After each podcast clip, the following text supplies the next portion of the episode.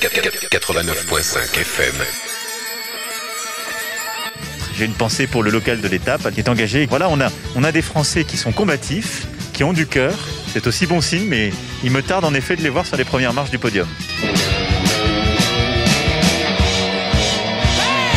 Pour s'imprégner de la couleur locale, il n'y a rien de tel que d'écouter les radios locales. Croc Radio.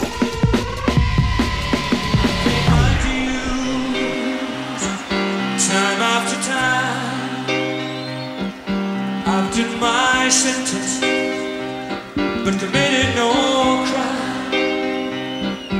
And bad mistakes,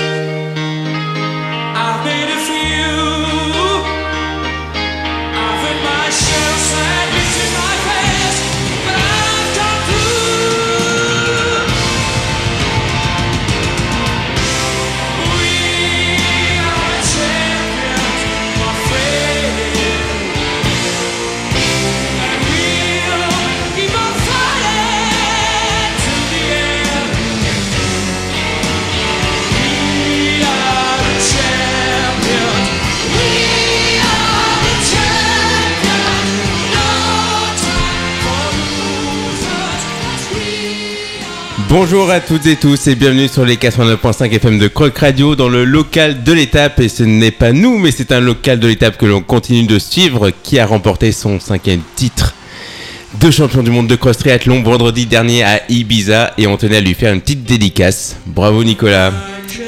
Nous sommes en direct jusqu'à 20h, l'émission est ensuite rediffusée demain matin jeudi à 8h et disponible prochainement sur les plateformes de streaming. Alors aujourd'hui, on accueille comme tous les mois notre diététicienne et nutritionniste locale, Séverine Durin, qui nous a ramené un petit peu de soleil espagnol et à qui on va demander si en mai on peut manger ce qui nous plaît. Bah, comme tous les autres mois de l'année. Salut Séverine, alors quel est le thème de la chronique diététique de ce mois-ci? Alors j'ai deux thèmes pour ce mois-ci. Le premier c'est l'échelle de Borg. Je vous en ai un peu parlé dans la dernière chronique à propos de la balade digestive où je vous disais qu'il fallait essayer de mesurer l'intensité de son effort. Donc Oui. c'est ce qu'on va faire avec l'échelle de Borg. Et puis je vous parlerai euh, de, du co- des conséquences physiques et comportementales d'un régime. Il en faut peu pour être heureux, vraiment très peu pour être heureux. Il faut se satisfaire du nécessaire. Un peu d'eau fraîche et de verdure que nous prodigue la nature. Quelques rayons de miel et de soleil. Lors de ma dernière chronique, je vous ai parlé de balade digestive et je vous ai dit que cette promenade devait se faire à un niveau d'intensité d'effort modéré. Mhm. La question est donc comment mesurer cet effort? Et donc on peut le faire grâce à l'indice d'effort perçu qui s'appelle aussi l'échelle de Borg. Cette mesure est très importante pour euh, indiquer si vous travaillez dans des zones d'intensité euh, suffisamment élevées ou pas assez élevées. Donc, qu'est-ce que l'effort perçu? Euh, C'est l'intensité de l'effort que l'on ressent en fonction des sensations physiques pendant l'exercice. Par exemple, quand on fait un exercice physique, le cœur bat plus vite, la respiration s'accélère, la transpiration commence et progressivement, au fil de l'effort, la fatigue musculaire s'installe. Donc ce sont des sensations qui ne sont pas très objectives, comme euh, le serait un cardiofréquencemètre, pour mesurer donc la fréquence cardiaque réelle, mais qui peuvent donner une estimation de la fréquence cardiaque et de la zone d'intensité d'exercice sans aucun équipement. Donc cette échelle d'évaluation de l'effort perçu est basée sur une fourchette euh, qui va de 6 à 20. 6 correspond à un effort euh, très faible et 20 à un effort maximal. C'est une échelle qui a été mise au point en 1982 par un chercheur suédois qui s'appelle Gunnar Borg euh, pour déterminer donc le niveau d'effort pour un individu pendant une activité physique. Donc pour évaluer cet effort, euh, on ne se concentre pas seulement sur une sensation, mais sur l'ensemble de ces sensations, donc la transpiration, le- les battements du cœur, euh, la capacité donc de tenir une conversation en même temps qu'on respire plus. Et euh, ça va nous donner donc euh, une intensité d'exercice euh, grâce à l'évaluation de ces multiples sensations. Donc on va attribuer une note à cette sensation perçue de l'effort, donc qui va de 6 à 20. Cette échelle commence à 6, ce qui signifie donc qu'on ne ressent aucun effort, comme si on était simplement debout assis. Le niveau 9 correspond à ce qu'on ressent quand on marche à un rythme très facile, très lent. Le niveau 12, entre le niveau 12 et 14, on se trouve dans une zone d'intensité modérée et on peut tenir comme ça euh, assez, assez longtemps, comme quand on marche assez rapidement euh, sans, voilà, sans souffrir particulièrement. Euh, 15, ce serait un jogging facile, un rythme facile. Et ensuite, donc, on rentre dans des zones d'intensité plus vigoureuses. Vous vous demandez pourquoi peut-être euh, cette échelle de Borg commence à 6 et va jusqu'à 20 plutôt que de commencer à À 0. zéro. Eh bien, simplement parce qu'elle est conçue. Zéro, c'est quand on dort. 0 à 6. Alors du coup, ça correspond au 6, voilà. Euh, et elle est conçue pour donner une, une estimation de euh, notre fréquence cardiaque. C'est-à-dire que si on détermine que notre effort perçu est 10, on le multiplie par 10 et à ce moment-là, on a à peu près 100 battements par minute. Ah. Voilà, et ensuite, bah, pour les gens par exemple qui suivent un traitement médicamenteux, il faut faire attention à son rythme cardiaque pendant l'effort. Donc, on va nous donner des zones, le médecin donne des zones d'intensité de travail, et dans ce cas-là, bah, il faut essayer de se caler euh, dans ces zones-là. Donc, cette échelle a été conçue pour un adulte en moyen, en bonne santé, et effecti- effectivement, l'âge et la condition physique influent sur la fréquence cardiaque maximale, et donc sur les zones de fréquence dans lesquelles il va falloir euh, aller pour avoir des niveaux d'intensité différents. Voilà, donc euh, vous pouvez euh, utiliser cette, échelle qui va donc euh, de 6 à 20. Et il existe effectivement une échelle modifiée qui va de 0 à 10, qui sera beaucoup plus simple à utiliser, mais qui par contre ne permet pas d'évaluer une fréquence cardiaque de, de travail. Simplement pour avoir une idée de la perception de l'effort. En revanche, le test de la parole est aussi un des moyens les plus Ah simples oui. de contrôler l'intensité d'exercice. Donc il n'y a besoin d'aucun équipement, d'aucune évaluation euh, particulière, hein, pas besoin de cardiofréquence mètre. Tout ce dont on a besoin, c'est de pouvoir parler et respirer. A priori, c'est bon pour nous. Dès qu'on n'arrive plus à parler, c'est que euh, l'effort, il est trop. euh, Il est trop on intense. On n'est plus dans la balade digestive, quoi. Voilà, donc l'intensité de l'exercice dépend de la capacité à faire les deux en même temps. Donc, comme tu l'as dit, plus l'exercice est intense, plus on est essoufflé et plus c'est difficile de parler. Alors, vous pourrez déterminer si vous travaillez à une intensité faible, une intensité modérée, euh, ce qui est le minimum qu'on voudrait faire euh, pour cette balade digestive. Euh, donc, sur l'échelle de Borg, la balade d'intensité modérée, c'est 11 à peu près. Et donc, deux options pour faire ce test de parole. Vous pouvez réciter une poésie que vous connaissez bien, donc pendant l'entraînement. Ah, Et idée. puis, vous allez vous demander si vous parlez confortablement. Si la réponse est oui, euh, vous êtes à une intensité faible. Si la réponse est non, vous êtes euh, donc euh, à un niveau 11 ou 5 euh, selon l'échelle que vous utilisez. Et puis l'option 2, c'est que vous pouvez compter. Donc avant votre séance d'entraînement, vous allez compter euh, votre temps d'expiration le plus loin possible. Et puis ensuite, pendant l'effort, on compte à nouveau l'expiration, on compare ces deux chiffres. Et si le nombre compté pendant l'exercice est à environ 70% euh, de, de celui qu'on a, a compté au repos, alors on travaille au niveau 5 ou en dessous. Je crois qu'avec Camille, on va préférer la poésie. Mais vous faites comme vous le sentez. Donc, euh. Voilà, donc euh, vous disposez maintenant de toutes ces méthodes pour mesurer Ou alors, sinon, tout simplement, on partage la balade digestive euh, en famille ou entre amis pour discuter ensemble. Absolument, mais c'est important de, respecter quand même un certain niveau d'intensité pour que la Oui. balade digestive soit profitable. Ouais, c'est ça. Il faut pas que ce soit ni trop faible, ni trop intense. Absolument, c'est exactement ça. C'est l'échelle de Borg et j'imagine qu'on peut facilement la retrouver pour les. plus Bien sûr que je vous la mettrai euh, bien plus détaillée sur euh, ma page Facebook. Eh ben merci Séverine. Alors tu sais que comme euh, Camille avec euh, les sujets d'actualité, j'aime bien trouver des musiques en rapport avec euh, la chronique diététique. Eh bien j'ai trouvé euh, un, un musicien slammer et euh, poète et prof de français euh, marseillais qui a écrit un titre qui illustre bien la deuxième partie de cette chronique Ah. diététique. Ça s'appelle Fred Nefché avec euh, un titre qui s'appelle Les régimes à la mode.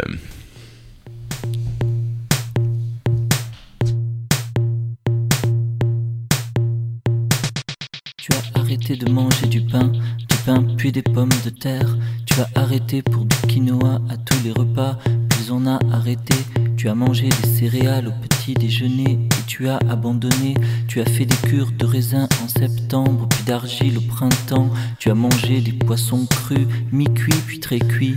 Puis tu as arrêté la viande rouge pour les volailles. Tu as arrêté les volailles et les œufs. Tu as arrêté le lait et le soja, le lait, le soja. Tu as arrêté les légumes et les fruits espagnols.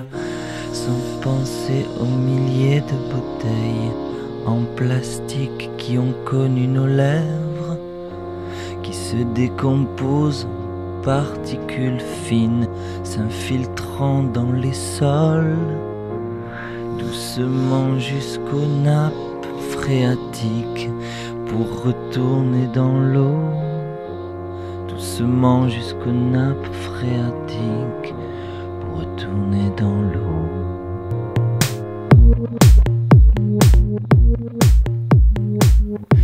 Adoré les yaourts 0% pour les arrêter effrayés. Tu as tout cuisiné sur du Tefal sans gras. Puis tu as ressorti nos poils de grand-mère avec de l'huile. Tu as tout bu, light, tu as tout bu. Tu as bu tous les jus en bouteille. Puis tu as arrêté le verre pour filtrer l'eau du robinet. Puis on a jeté la carafe filtreuse pour retourner à la vieille eau du robinet. Maintenant que les tuyaux en plomb ont été changés. Tu as acheté des fruits tout juste descendus de l'avion, puis tu as arrêté. Maintenant tu connais celui qui fait pousser nos tomates. Tu refuses avec horreur de goûter une cerise en décembre. Tu penses avec soulagement à tous ces kilos d'eau que tu n'as plus à porter pour suivre les régimes à la mode. Sans penser aux milliers de bouteilles en plastique qu'ont connu nos lèvres qui se décomposent en particules fines, s'infiltrant dans les sols, doucement jusqu'aux nappes phréatiques, sans retourner dans l'eau, doucement jusqu'aux nappes phréatiques, sans retourner dans l'eau, sans penser aux milliers de bouteilles en plastique qui ont connu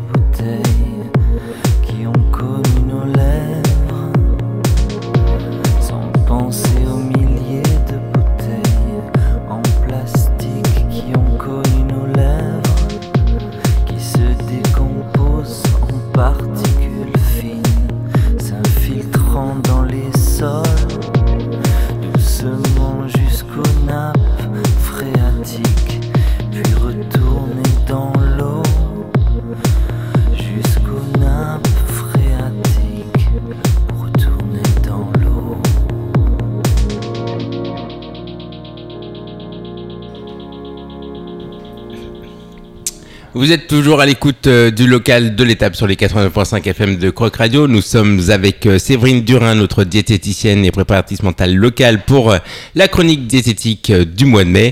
Après nous avoir apporté ces précisions sur l'échelle de Borg à, prendre en compte lors de votre balade digestive, Séverine, tu vas répondre à une question qui va faire réagir, je pense, les régimes causent-ils des troubles du comportement alimentaire Et oui, alors je vais vous. euh, c'est une avant-première ce soir parce qu'en fait j'ai été euh, interviewée par un, on va dire un compte Instagram célèbre qui s'appelle Doc2Me. Ah, excellent. Et voilà, donc la question qui m'a été posée c'est celle-ci est-ce que le régime a des conséquences physiques et comportementales? Donc voilà, en avant-première, je vous livre ma réponse parce que. Parce que pense- c'est pas encore sorti sur Insta. non, mais ça va pas tarder.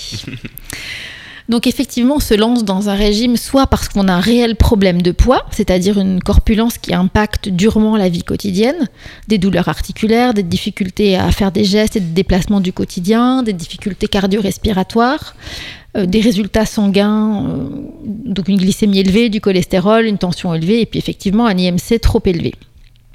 Ou alors parce que le chiffre indiqué par la balance ne correspond pas vraiment à nos attentes, à nos envies et qu'on ex- voilà, on estime ne pas correspondre à, certains critères.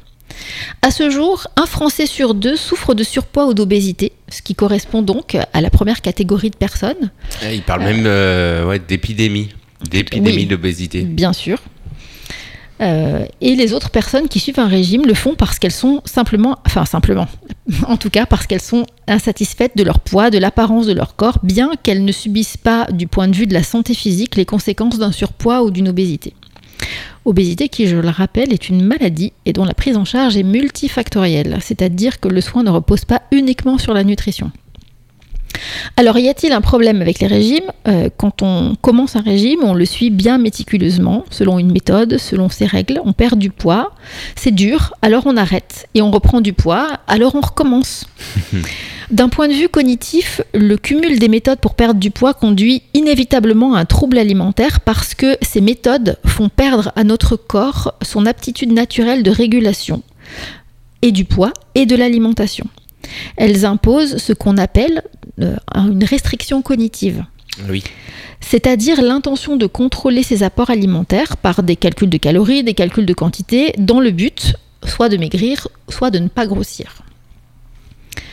Si vous suivez des règles, qu'elles soient plus ou moins strictes, alors vous êtes en restriction cognitive. Et dès lors que vous ne respectez pas ces règles, eh bien c'est le dérapage total entre hyper-contrôle et perte de contrôle. Au fil des régimes, le contrôle et la peur prennent la place des mécanismes naturels de régulation, donc de faim, Mhm. de satiété, euh, d'envie, etc. Et selon l'ANSES, il existe des risques cliniques, biologiques, comportementaux et psychologiques qui sont liés à la pratique des régimes amaigrissants, parce qu'ils reposent sur des pratiques déséquilibrées et qui peuvent conduire à une prise de poids irréversible, mais aussi à une perte de masse maigre et une perte de masse osseuse, parfois à des risques rénaux et cardiaques pour ce qui concerne les régimes hyperprotéinés. Euh, hyperprotéinés qui, je le rappelle, ont été prescrits par des médecins. Ça peut conduire aussi à des retentissements hormonaux et métaboliques très importants.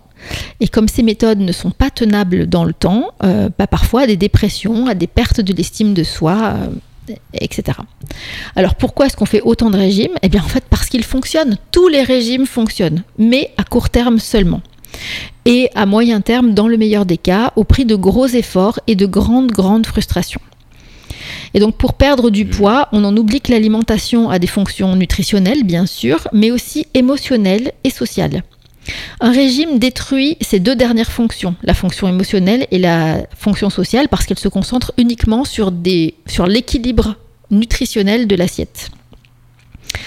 Et malgré tout, euh, un régime parfois est même euh, complètement déséquilibré en interdisant certains aliments qui seraient pourtant super bénéfiques à, notre santé et qui augmentent la consommation de certains groupes d'aliments euh, pour euh, finalement prendre la place d'autres. Donc ça montre bien du déséquilibre. Et puis surtout, un régime, c'est carencé en plaisir parce que l'alimentation ne répond plus à nos envies, à notre culture parfois, à notre éducation, et enfin ne permettent plus de faire de vrais repas sociaux. Pire encore, euh, pour euh, les parents qui font ces régimes, euh, ces régimes influencent l'éducation alimentaire des enfants, qui grandissent avec un modèle où maman ou papa ne partagent pas le même repas que les enfants parce que le parent ne veut pas grossir. Et les troubles effectivement. alimentaires, du comportement alimentaire, commencent chez les enfants avant même leur premier régime. Leur modèle Ah. d'éducation alimentaire, bah, du coup, est, est faussé par Ouais, la pratique intensive des Ouais. régimes. Bah, ça va dans, dans les deux sens, quoi. Absolument. Le régime ou la malnutrition. euh, Donc voilà pour ce qui est des conséquences comportementales. Et puis du point de vue santé physique, euh, le corps lui aussi est affaibli par les régimes à répétition. D'abord parce que quand on se prive d'une partie des aliments, souvent parce qu'ils sont trop caloriques, euh, bien que ces aliments apportent des vitamines, des oligo-éléments, des fibres, etc., qui sont indispensables au bon fonctionnement du corps et, et au maintien de ses fonctions vitales. Euh, et puis prive aussi donc euh, de, de calories qui sont nécessaires pour le corps pour maintenir ses fonctions et utiliser les fibres, les vitamines, les minéraux. Eh oui. Donc au fil des régimes, le corps puise dans ses propres réserves pour pouvoir maintenir des fonctions qui sont essentielles, par exemple préserver le cerveau, maintenir la température corporelle, euh, préserver le fonctionnement cardiovasculaire, préserver la production et le cycle hormonal normal. Et c'est de cette façon que la masse maigre, euh, qui représente euh, une source de consommation d'énergie, diminue, que nos réserves de vitamines diminuent. Et pendant ce temps, la répartition entre la masse maigre et la masse grasse se modifie. On a au fil des régimes de moins en moins de masse maigre et de plus en plus de masse, de masse grasse. Ah bon, ok. La masse maigre représente une source de, de, de vitamines, par exemple, une possibilité d'énergie, une source d'énergie. Donc, Mhm. quand on n'en apporte pas assez par l'alimentation, notre corps puise dans sa propre masse maigre. Donc, au fil des régimes, la masse maigre diminue. Et quand on se remet à manger normalement, alors la masse grasse augmente. D'accord. C'est-à-dire qu'à force, les proportions naturelles du corps sont inversées. On a normalement plus de masse maigre et moins de masse grasse, et au fil des régimes, on c'est l'inverse. Ah ouais, c'est dingue ça. Ouais. Et du coup, bah, pour arriver à perdre du poids quand on n'a plus beaucoup de masse maigre, c'est extrêmement compliqué parce que c'est la masse maigre qui consomme la masse grasse. D'accord. Euh, donc, Des fois, le corps est bien fait. Pas tout le euh, temps. tout mais- le temps. tout le temps, tout le temps. Oui, c'est vrai qu'il y a parfois des situations, euh, on va dire, génétiques compliquées.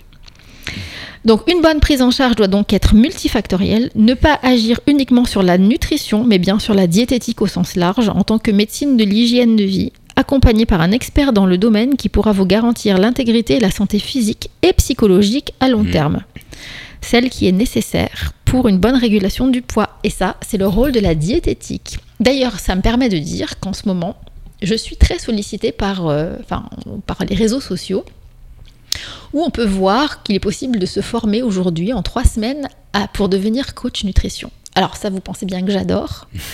Euh, voilà, je, je- je tiens le micro et je vais en profiter pour dire que j'ai euh, trois années d'études derrière moi, plus toutes les formations que j'ai faites depuis que je suis diplômée. Et franchement, quand je vois qu'en trois semaines, on peut être coach nutrition et travailler, Mais il n'y a pas quelque chose qui, qui contrôle, qui régule et qui. euh, bah, un, un nutritionniste, c'est pas une profession. C'est une Mhm. spécialité. Donc, on peut être diététicien nutritionniste, on peut être biologiste nutritionniste, on peut être médecin, euh, oui, médecin, diététicien.